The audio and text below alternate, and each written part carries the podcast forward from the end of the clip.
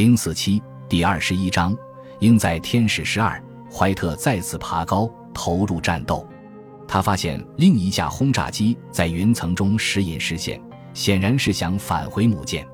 怀特把老掉牙的布鲁斯特的马力开足，追到近处向这架逃跑的俯冲轰炸机开火。他认为自己肯定是打坏了敌机的发动机，因为这家爱知飞机制造公司生产的轰炸机的速度顿时大减。日机的速度一减，就只好坐以待毙了。可这时，怀特发现自己的弹药已耗尽，无法收拾这个囊中之物。这架日机可能是游泳驾驶的，因为南云于六点五十八分收到游泳报告说：“我被击中，已命令各中队独立作战。”怀特匆匆返回中途岛，补充弹药后再度起飞，但他还没有来得及再次打击来犯敌机。就收到了关于全部返航的命令。第二分队中，生还的只有怀特和赫伯特替梅里尔上尉。梅里尔在受伤的飞机中待的时间太长，他的脸部、脖子和双手都被严重烧伤，最后跳伞跳到交湖中才保全了性命。怀特目睹了许多战友的牺牲，因而对布鲁斯特飞机的评价就特别苛刻。他说：“F 二二三根本不是战斗机。”日本零式战斗机可以绕着它转圈子飞。我认为，指挥官在命令飞行员驾 F-2A 三出击时，就应当认为这名飞行员还没起飞就已经阵亡了。阿米斯特德的第三分队运气稍佳，听见凯里发现目标的呼叫后，阿米斯特德立即爬升。他发现敌人在十四千英尺高度嗡嗡地向前飞，距他右侧约两海里，离中途岛五至七海里。他就转向七十度飞行，并继续爬升，希望能赶到敌人前上方，再顺着阳光的方向冲向敌人。他未能及时达到预期的目的地，只好从十七千英尺高度俯冲，向五个各有五杠九架轰炸机组成的 V 型编队发动进攻。俯冲时，他看见自己的五架战斗机正紧紧地跟进，另外还看见有一架野猫也跟了上来，这是斯旺斯伯格的野猫。他的飞机故障已经排除，可他还没有来得及和凯里取得联系。阿米斯特德选择的攻击目标是由五架日机组成的第四分队。他从高空陡直向下飞速冲向日机。他看见自己的燃烧子弹从日编队的长机前面开始，沿着 V 型编队的左翼一路打过去。他回头一看，只见有两三架敌机起火坠落。他急跃升到十四千英尺时。三架战斗机成一路跟了上来，他们爬升的角度很陡，速度快得令人生疑。当离他最近的那架飞机处于他身后下方仅五百英尺时，他发现这些果然是零式机。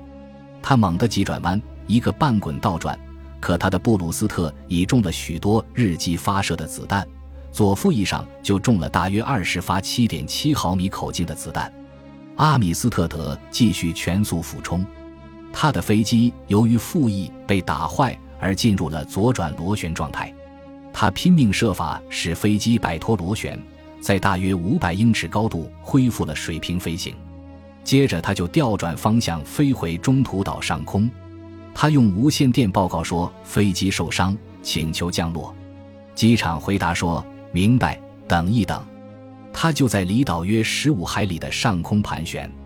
他看见该岛正遭到猛烈袭击，因此就选择了逆阳光的方向，一直盘旋到空袭结束，等基地电告所有战斗机返航加油补充弹药时为止。第三分队第二小分队队长威廉·亨伯德上尉一直跟在阿米斯特德后面，在距离中途岛三十至三十五海里处，他击落一架轰炸机，接着他一个大转弯飞到日机编队的另一侧，希望能再击落一架敌机。这时，他听见轰隆隆一阵巨响。他在座椅上扭头一看，发现身后二百码处有二架零式机紧逼了上来。他立即俯冲，一架零式机几乎追到水面高度。亨伯德保持全速，直到飞出相当远的距离之后，才杀了个回马枪，向日机狠狠地打了一个长长的点射。那架日机中弹起火，失去控制，随即坠入大海。这时，亨伯德离开最初与日本人遭遇的地点大约有四十海里。他重新爬升到十千英尺的高度时，发现油料和弹药量都降到了危险点，于是电告中途岛请求降落。这时机场上已平安无事，他收到了关于同意他降落的答复。进场时，他发现液压计已点滴无存，减速板和起落架都无法放下，所以只好靠应急系统摔降。在迅速修复飞机、补充油料和弹药之后，随即又起飞了。他刚刚升空。无线电中就传来所有战斗机返航的命令。阿米斯特德的另一名飞行员查尔斯 ·M· 孔兹少尉看见日机第四攻击 V 型编队中有两架飞机起火坠落，他心想，这很可能是被阿米斯特德和亨伯德击落的。他把注意力集中在这批飞机中的最后一个编队及第五个 V 型编队上。他向其中一架轰炸机猛攻过去，看见它起火。脱离了机群编队，孔兹又扑向一架轰炸机的右侧，从编队机群上方约两千英尺高处发起了第二次攻击。他从侧面接敌，不断进行短点射，再次满意的看见目标起火。他看见 V 型编队外侧的一个驾驶员把飞机拉出编队，给这架受伤的飞机让路。孔兹刚向这架飞机开火，一架零式机就向他扑来。他看见夜光弹从驾驶舱外飞过，机翼被子弹打坏。为摆脱他的追击，他一直俯冲到离开水面仅二十英尺处，随即急转弯。这时，斜刺里飞来一颗子弹，打伤了他的头部。这下不行了，他知道自己的飞机已被打坏，不能再用它作战了，所以就在机场上空盘旋，于七点五十分降落。他因头部负伤，感到天旋地转。急忙跑到诊疗所，他对自己的飞机评价也不高。至于 F-2A 三，他应当在迈阿密市作为教练机，而不是在前线作为战斗机使用。亨伯德的僚机驾驶员威廉·威布鲁克斯少尉那天早晨也过得特别惊险。在他们小组把两架日机打得起火后，布鲁克斯和阿米斯特德的僚机威廉·比桑多瓦尔少尉两人又冲到轰炸机编队的右侧。他们两人中有一人又击中了一架日机，两架零式机立刻向布鲁克斯猛扑上来。布鲁克斯匆忙飞向第六营的高炮群上空寻求掩护，两架敌机果然被高射炮火赶跑了。布鲁克斯想降落，因为他的布鲁斯特中弹太多，补翼、仪表和座舱都被打得弹洞累累。这时，他看见东边有两架飞机在格斗。就赶忙飞过去，想助患难中的伙伴一臂之力。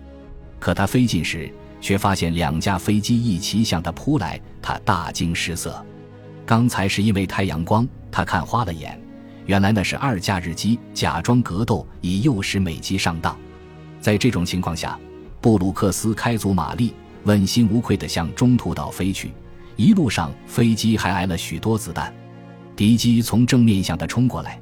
他避开了其中一架，向另一架开火。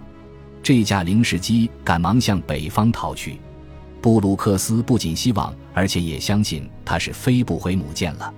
布鲁克斯再次盘旋，准备降落时，看见两架零式机正在对付一架布鲁斯特。这次他没看错，尽管他的三挺机枪卡了壳，但出于海军陆战队的集体荣誉感，他再次飞过中途岛上空。以仅有的一挺机枪去战斗，他没能及时赶到营救自己的战友脱险，对此他深感难过。那架被击中的布鲁斯特打着螺旋坠入了大海，他心情沉痛地飞回中途岛降落。在检查飞机受伤情况时，他发现飞机上有七十二个子弹和炮弹的弹洞，他的左腿也受了点轻伤。布鲁克斯在战斗报告上写道。桑多瓦尔少尉和我两人中，有一个人曾在首次攻击时击落一架敌机。我的愿望很明确，那就是把击落那架敌轰炸机的功劳记在死者名下。多么英勇忠实、慷慨大方的年轻人，多么豪侠的姿态呀！麦卡锡和科里两人早巡逻归来较晚，他们用十分钟时间给野猫补充了油料和弹药。但他们想追上凯里分队的其他飞机已不可能了。在八千英尺高度上，八架零式机向这两名陆战队员袭来。于是他俩迅速分开，以对付这四比一的挑战。科里看见麦卡锡几乎一眨眼的功夫就击落了一架日机，不过他自己的飞机也起火坠落了。科里击落了四架敌机中的一架，避开了另外三架，赢得了足够的时间向一架完成任务飞离东岛的轰炸机打了个短点射。这架敌机打了个滚就栽进海里去了。这时，克里的油箱出现严重的漏油情况，但用他自己的话说。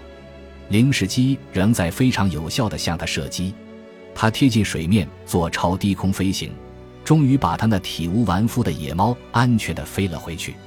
克里称赞零式机是目前机动性能最好的飞机，我们正在使用的战斗机无法和它相比，但他也认为敌战斗机并非不可战胜。如果你走运，能充分发挥机枪的作用，日机似乎就显得不堪一击了。窍门在于要逮得住他们。本集播放完毕，感谢您的收听，喜欢请订阅加关注，主页有更多精彩内容。